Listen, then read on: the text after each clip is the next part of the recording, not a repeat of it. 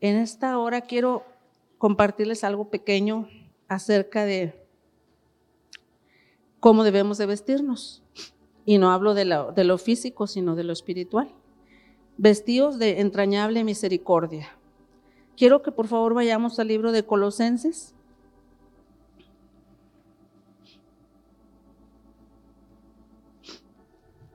Capítulo 3, versículo 12.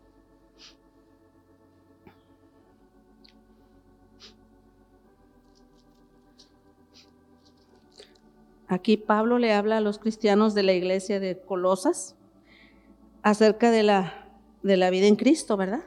Y dice aquí, vestíos pues como escogidos de Dios, santos y amados, de entrañable misericordia, de benignidad, de humildad, de mansedumbre, de paciencia. Aquí, aquí habla de varias cosas con las que debemos de vestirnos o más bien con las que el Señor nos viste a través del poder de su Espíritu Santo. Pero ahora en este ahora vamos a hablar solo de la misericordia. ¿Qué es la misericordia, hermanos? Uno de los tantos atributos del Señor, de nuestro Dios, ¿verdad? Él tiene muchísimos, muchísimos. Es una de las muchas manifestaciones del carácter de Dios. ¿Sí? Él es misericordioso, Él es humilde, Él es bondadoso, Él es tierno, pero hoy nos vamos a ocupar de la misericordia de Dios y de lo que el Señor quiere que nos vistamos, de misericordia. El significado de la misericordia, sencillo, es compadecerse de las miserias ajenas. Se manifiesta en amabilidad, especialmente en el perdón y la reconciliación. Vamos a Lucas, por favor. Evangelio según San Lucas, capítulo 6, versículo 36.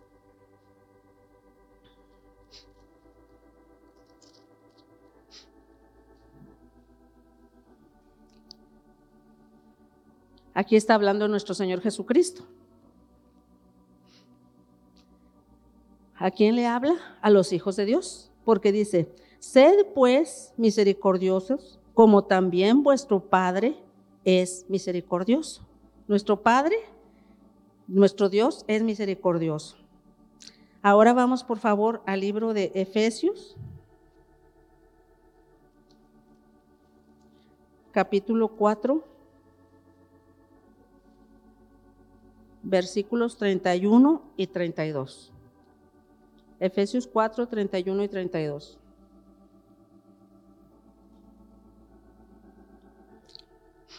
Amén. Quítense de vosotros toda amargura, enojo, ira, gritería y maledicencia y toda malicia. Antes, sed benignos unos con otros, misericordiosos perdonándoos unos a otros, como Dios también os perdonó a vosotros en Cristo. ¿Sí? Aquí también habla del perdón, de la benignidad y de la misericordia. Hermanos, yo creo que todos nosotros nos acordamos cuánta misericordia tuvo el Señor con nosotros, cuánto nos perdonó, de dónde nos levantó. Si nosotros, hermanos, no tenemos misericordia de otros, especialmente de nuestros hermanos, porque es, o con los que convivimos, que es lo más cercano, nuestro prójimo, es porque no estamos ciegos. Estamos ciegos y no vemos nuestra necesidad. ¿Sí? Estamos ciegos y no vemos que tal vez nosotros somos peores que nuestros hermanos o que nuestros vecinos o que X persona.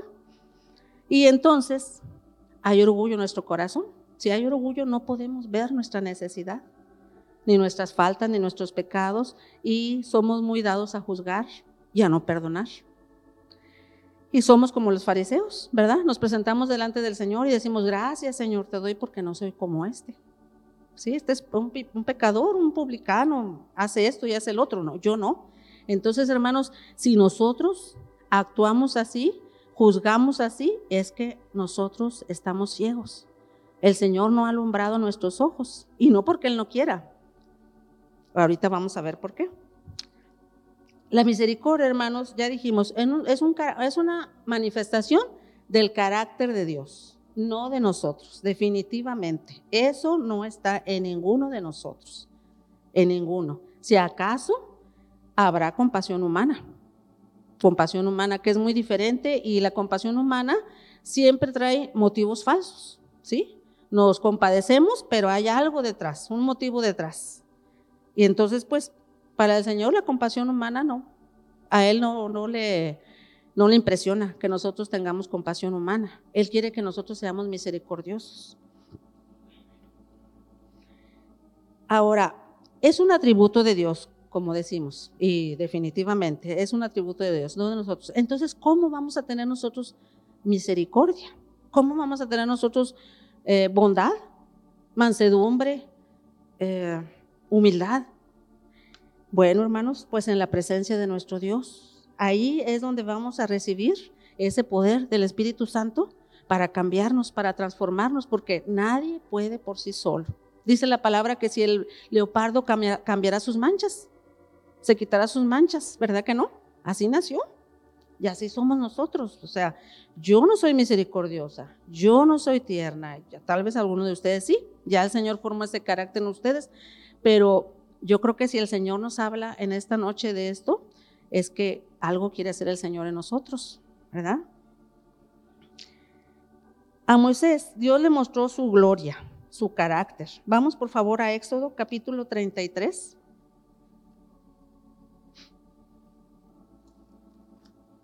Vamos a leer el versículo 18 y luego vamos a leer 18 y 19 y luego el 34, 6. Éxodo 33, 18. Aquí, hermanos, vemos a Moisés en la segunda vez que él sube al monte Sinaí. La primera vez estuvo con el Señor, el Señor le dio los mandamientos, las, eh, ¿verdad? Los escribió en las piedras, esculpidos, bajó y se encontró al pueblo pecando y quebró las piedras, ya sabemos, ¿verdad? Y volvió a subir. Y estando ahí con el Señor, ¿verdad? El Señor, eh, Moisés le dice al Señor, él entonces dijo, te ruego que me muestres tu gloria. Y le respondió el Señor, yo haré pasar todo mi bien delante de tu rostro y proclamaré el nombre de Jehová delante de ti. Y tendré misericordia del que tendré misericordia y seré clemente para el con el que seré clemente. ¿Sí? Entonces le dice el Señor, yo voy a pasar delante de ti y te voy a mostrar. Entonces ahora vamos ahí mismo a Éxodo 34, 6.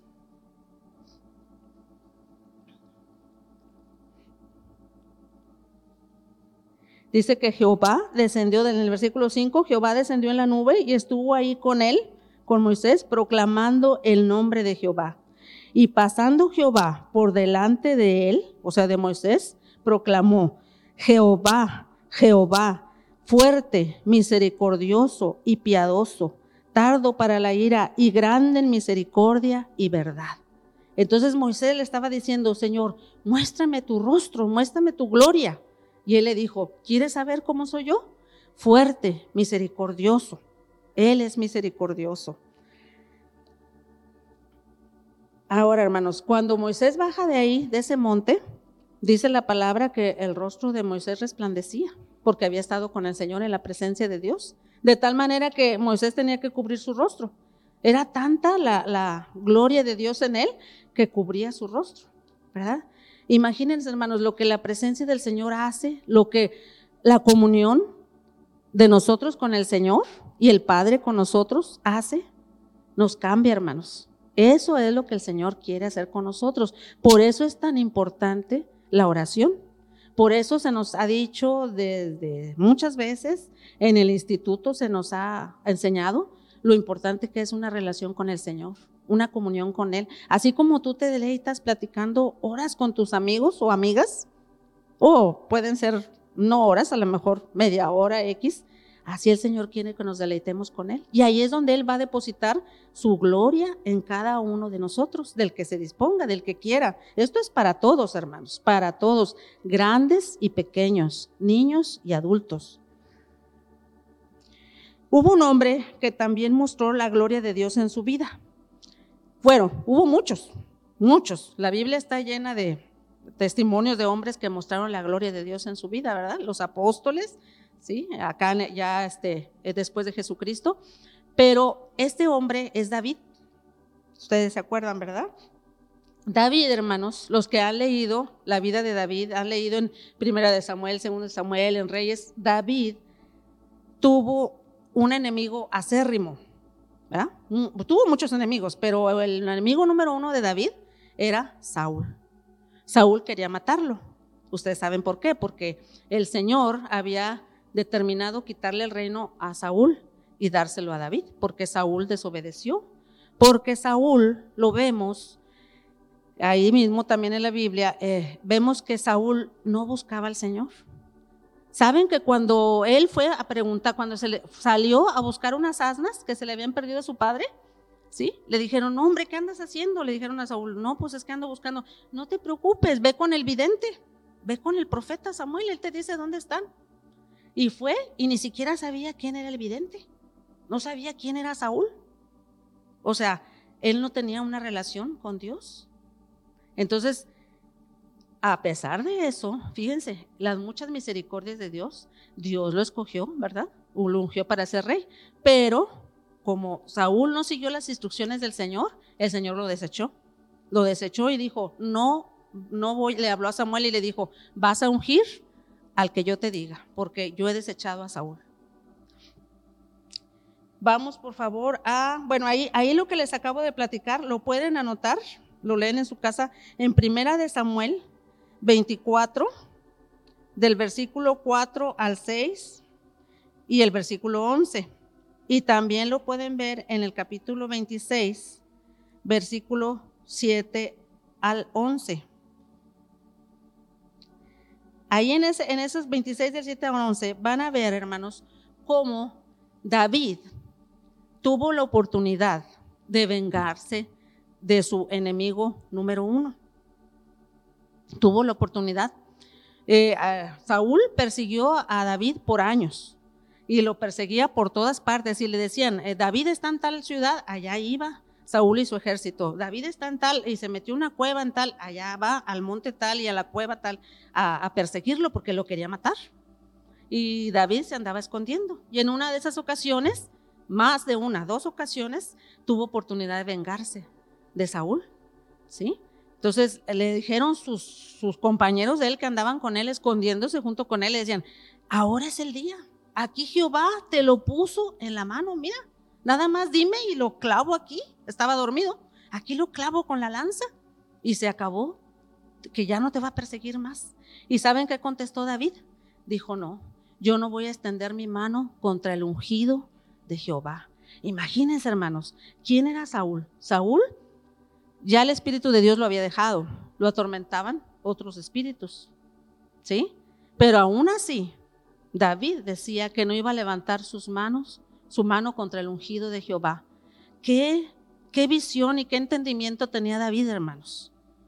Fíjense nada más, nosotros con menos de eso, hermanos, con mucho menos de eso. Yo creo que aquí nadie ha experimentado que alguien lo quiera matar. Nadie. Tal vez sí tenga enemigos, tal vez tenga, ay, es que este hermano, ay, es que siempre me dice esto, ay, es que, ay, cómo me molesta, X cosa. Pero ninguno, hermanos, ha tenido aquí esa experiencia de David, que alguien te quiera matar. Y él tenía misericordia de él, tanto así, hermanos, que mucho después, bueno, tuvo misericordia de él, no lo mató, dos veces tuvo la oportunidad, así lo tuvo cerquitas para matarlo y no lo hizo porque él no quería levantar su mano contra él. ¿Saben por qué, hermanos? Porque David conocía la misericordia de Dios. ¿Y saben por qué la conocía? Porque él sabía que Dios era misericordioso con él, primero. Segundo, ¿por qué lo conocía David? Porque David era un hombre que conocía a Dios desde su niñez, desde jovencito. ¿Sí? Si ustedes se acuerdan, cuando estaban los filisteos eh, provocando al ejército de Israel, y que decían, venga nada más uno contra nosotros, uno nada más, no venga todo el ejército. Y ese, el que si, bien, vence a nuestro paladín, seremos sus siervos. Y si, él nos vence a nosotros, a él, seremos sus siervos. Y si él lo vence a él, ustedes serán nuestros siervos. Nada más uno. Y nadie quería enfrentarse con Goliat. Y cuando vino David, ustedes saben, él dijo, yo voy. ¿Y saben qué dijeron de él? Él es un hombre de guerra. Ni siquiera se podía poner la armadura. Aparte le quedaba grande la armadura de, de Saúl, ¿verdad? Le quedaba grande. ¿Por qué decían que era un hombre de guerra? ¿Dónde ganaba David sus guerras y sus victorias? ¿Dónde? En la oración, hermanos, en la alabanza, en la adoración. Acuérdense que David es el dulce cantor de Israel. David era un hombre conforme al corazón de Dios. ¿Quién lo dice, hermanos? Vamos por favor al libro de primero de Samuel.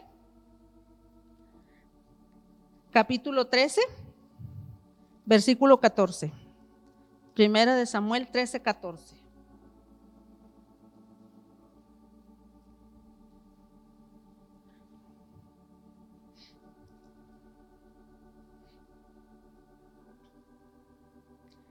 Mas ahora tu reino no será duradero. Eso le está diciendo el profeta Samuel, que sabemos que hablaba Dios a través de él. Le estaba diciendo a Saúl, Jehová se ha buscado un varón conforme a su corazón, al cual Jehová ha designado para que sea príncipe sobre su pueblo, por cuanto tú no has guardado lo que Jehová te mandó. Entonces el profeta Samuel le dice a Saúl, Jehová ha designado a un hombre conforme a su corazón de Jehová. ¿A quién? A David, hermanos. A David.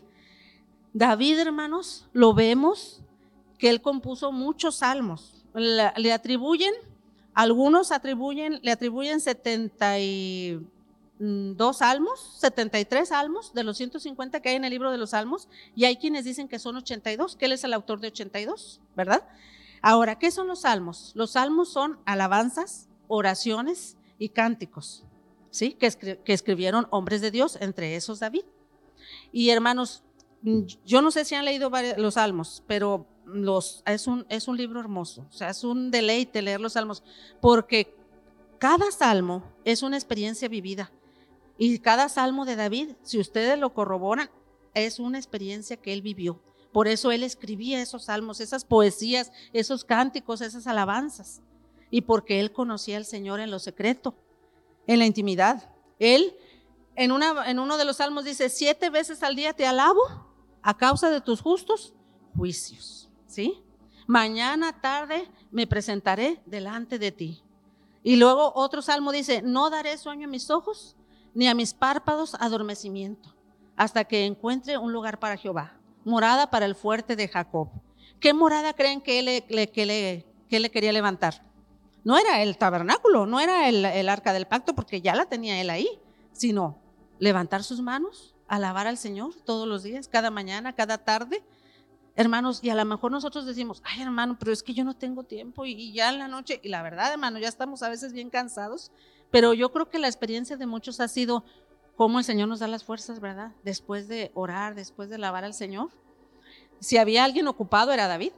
Antes estaba en el campo cuidando los rebaños. Después andaba en las cuevas persiguiendo, pero ahí, en las cuevas, él se encontraba con el Señor. Y después, en el reino, se encontraba con el Señor. Tanto anhelaba la presencia de Dios que mandó traer el arca del pacto, a la que el Señor había dicho que nadie podía entrar ahí, sino el sacerdote una vez y nada más tal sacerdote de tal tribu, no cualquiera. Y David halló gracia delante de Dios y él en su tiempo entró a la presencia de Dios y no le pasó nada. Allí estaba ministrando al Señor en el arca. Enfrente del arca la tenía en una tienda que hizo fuera de su casa. ¿Por qué, hermanos? Porque era lava la presencia de Dios. Hermanos, si nosotros no tenemos una vida, si nosotros tenemos una vida de, oración, van a suceder dos cosas, entre muchas otras, pero de lo que estamos hablando ahorita. Primero, Dios va a abrir nuestros ojos espirituales para que podamos ver nuestra condición y nuestra necesidad, nuestras fallas, nuestros pecados, nuestras faltas, y dejar de ver la paja en el ojo ajeno. Decía el Señor que, que veíamos la paja en el ojo ajeno y nos, no veíamos que teníamos una viga en el nuestro. O sea, quería decir que vemos cositas que ya nos ofendieron, que ya nos dijeron, que no nos saludaron, o otras cosas más, pero son cositas comparados con lo que nosotros tenemos, hermanos. Si nosotros no lo hemos visto así, hermanos, es porque necesitamos entrar en la presencia de Dios más seguido para que allí Dios nos va a mostrar nuestra necesidad. Ahí Dios va a abrir nuestros ojos y nos vamos a sorprender de cómo somos nosotros. El Señor ya sabe cómo somos nosotros.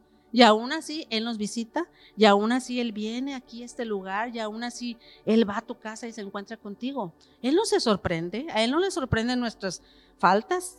Al contrario, Él quiere que nos acerquemos. Por eso Él dice, venid y estemos a cuentas. Si vuestros pecados fueren como la grana, como la nieve serán emblanquecidos. ¿Sí? Ahora, nosotros siempre aplicamos este verso a, la gente del mundo, a la gente impía que no ha conocido a Dios. No, hermanos, es para el pueblo de Dios. ¿Sí? Ves tras vez los profetas decían, venid, vengan y estemos a cuentas. No te escondas. El Señor sabe que somos, cómo somos. A Él no lo podemos engañar. De todo mundo nos podemos esconder, pero de Él no. A Él no le sorprende, tampoco ni le asusta nuestros pecados. No, Él está con sus brazos abiertos para recibirnos a la hora que nosotros le digamos, querramos, Señor, aquí estoy. Él viene todos los días, todos los días. Así como los profetas le hablaban al pueblo todos los días, dice que desde temprano y sin cesar. El Señor nos habla todos los días, desde temprano y sin cesar, y mañana y tarde y noche y en la madrugada. El Señor nos habla porque quiere tener encuentros con nosotros. Entonces dijimos que una cosa que va a hacer el estar en, la presencia de Dios, tener comunión con Dios, va a abrir nuestros ojos. ¿Y saben qué vamos a decir cuando el Señor abra nuestros ojos? Más justo es Él o ella que yo. Así, hermanos, así. Y de veras, hermanos, nos vamos a sorprender de lo que hay en nosotros. ¿Y saben qué? Todo lo demás, todo lo que veíamos en otros, no va a ser nada. Y vamos a comprender muchas cosas. Ah, otra cosa que Dios va a hacer, va a depositar algo de su gloria en nosotros. Porque su gloria es su carácter, acuérdense, su gloria es su carácter, su carácter, su forma de ser de Él. Y Él es infinito en toda su gloria. Tenemos muchas cosas que aprender de Dios y Él tiene muchas cosas que depositar en nosotros. Ahorita solo estamos hablando de la misericordia de Dios. Y la misericordia viene de mano con el perdón de Dios, con la bondad, Imaginemos, hermano, cuando algo de su gloria se ha depositado en nosotros y otra manifestación de su carácter, otro, algo más de su gloria y otra y otra. Entonces, su gloria se verá en esta tierra, hermanos, en los templos de Jehová. Usted y yo somos templo de Jehová. Usted y yo somos tierra. ¿Sí? Dice que su gloria se verá en la tierra. Y entonces, hermanos, los pecadores se convertirán al Señor. A lo mejor, hermanos, por eso estamos sin fruto, porque no tenemos suficiente presencia del Señor en nuestras vidas, porque no estamos en el lugar secreto. Entonces se verá su gloria en esta tierra, en su tierra, preocupándonos por los demás, pensando y viendo por el bienestar de otros. No habrá egoísmo, ni autocompasión, ni ira, ni gritería, ni amargura. Seremos uno con el Señor. Que así sea, ¿verdad, hermanos? No habrá nada de eso. No habrá eso. Imagínense, no va a haber pensar mal de los demás. Ah, es que a lo mejor me lo dijo por esto. Es que a lo mejor me hizo esto por esto. No, si yo le vi las intenciones, ¿verdad, hermanos? Así somos, pero nada que ver. Cuando estemos en la presencia de Dios, vamos a ver qué diferente. Y de verdad vamos a decir, más justo es ella, el hermano, la hermana, que yo. Más justos son ellos que yo. Así, a ese punto, hermano, nos quiere llevar el Señor. Hermanos, David ganó las batallas con sus enemigos externos e internos a través de una vida de comunión con Dios, de alabanza, de oración en el lugar secreto. Ahora, tenemos enemigos. ¿Saben cuáles son los peores enemigos? ¿Ustedes qué creen? El peor enemigo de nosotros, el número uno, es nuestra carne nuestra carne. Los enemigos de, a lo mejor dices, ay, es que usted no sabe que mi vecino es mi enemigo. No, hermanos, ese no es nuestro enemigo. Ni el esposo, ni la esposa, ni nadie. El enemigo es nuestra carne. Nuestra carne que no, que no la vemos si no estamos en la presencia de Dios. Creemos que somos muy lindas personas, ¿sí? Y no es así. Sí somos lindos, porque Cristo está en nosotros, ¿sí? Pero necesitamos que nuestros ojos sean abiertos para ver cómo está nuestro corazón, cómo es nuestro corazón. Nuestro corazón es perverso y engañoso, hermanos, aunque estemos aquí. ¿Sí? Porque venimos de Adán y de Eva, que pecaron, que cayeron y entró la naturaleza de pecado. Y por eso batallamos. Pero si nosotros llegamos a los pies de Cristo y todos los días llegamos a la presencia de Dios, a tener comunión con Él, el Señor va a ir quitando cosita. Porque primero nos va a ir mostrando. Porque ¿cómo vamos a clamar que el Señor nos quite algo si no sabemos que tenemos eso? El Señor sí lo sabe, pero nosotros no. Entonces el Señor nos va mostrando, va a abrir nuestros ojos en su presencia. Y luego nosotros vamos a clamar y luego el Señor lo va a quitar. Y entonces, hermanos, se va a ver un fruto. Y luego otro, y luego otro, hasta que abundemos en buenas obras, hasta que los frutos del Espíritu Santo sean vistos en nosotros. Vamos por favor a Miqueas 7:18.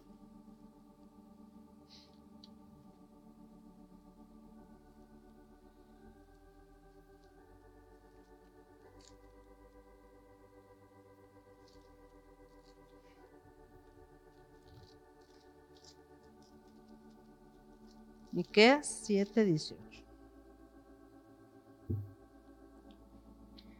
¿Qué Dios como tú, que perdona la maldad y olvida el pecado del remanente de su heredad? No retuvo para siempre su enojo, porque qué hermanos, se deleita en misericordia. Imagínense, hermanos, no solamente tiene misericordia el Señor, sino que se deleita en hacer misericordia. ¿Con quién, hermanos? Con nosotros. Nosotros lo hemos experimentado, yo creo cada uno de nosotros, ¿verdad? Y el Señor quiere que nosotros también nos deleitemos en hacer misericordia. Hermanos, tanto así que David, ustedes saben que tuvo una amistad con Jonatán, el hijo de Saúl, y cuando ya estaba reinando David, preguntó, ¿hay alguien de la casa de Saúl y de Jonatán a quien yo haga misericordia? ¿Hay alguien? Imagínense, hermanos, su enemigo, Ah, y cuando ese enemigo murió, que fue, ¿verdad?, en, la batalla, ¿qué hizo David? ¿Se alegró? No. ¿Qué hizo? Clamó, lloró, guardó luto por su enemigo que había muerto, porque tenía un corazón misericordioso. Y cuando pasaba, cuando ya reinaba, dijo, ¿hay alguien de la casa de Saúl a quien yo tenga, pueda hacerle misericordia? Y le dijeron de Mefiboset, ¿verdad? Que estaba lisiado de sus pies, de sus piernas, y le dijo, tráiganlo, tú vas a comer todos los días conmigo a mi mesa. Hermanos, qué misericordia. Así quiere el Señor que seamos nosotros, porque Él es un Dios que se deleita en la misericordia y quiere que nosotros seamos iguales que Él. El Señor quiere depositar en nosotros ese aspecto de su carácter y después otro aspecto y otro y otro, hasta llevarnos a la plenitud de Cristo. Por eso Él nos atrae todos los días y todos los días nos habla. Y cada vez que alguien predica aquí, hermano, el Señor nos habla y nos habla y trata con nosotros, porque la vida cristiana es una vida o debe de ser una vida práctica, diaria, ¿verdad, hermanos? Y sin Él, hermanos, no podemos. Él es la vid y nosotros somos los pámpanos. Nos dice Juan 15, 5. Yo soy la vid y vosotros los pámpanos. El que permanece en mí y yo en él, éste lleva mucho fruto, porque separados de mí, nada podéis hacer. Hermanos, no podemos hacer nada sin el Señor. Definitivamente, el Señor es el dador de toda gracia y de misericordia. Cuando nosotros estemos con Él en su presencia, Él va a depositar parte de su carácter en nosotros, en nuestra vida, en estos vasos de barro, en estas vasijas que nos somos frágiles y que el Señor nos vuelve a hacer y nos vuelve a moldear, el Señor lo va a hacer, hermanos.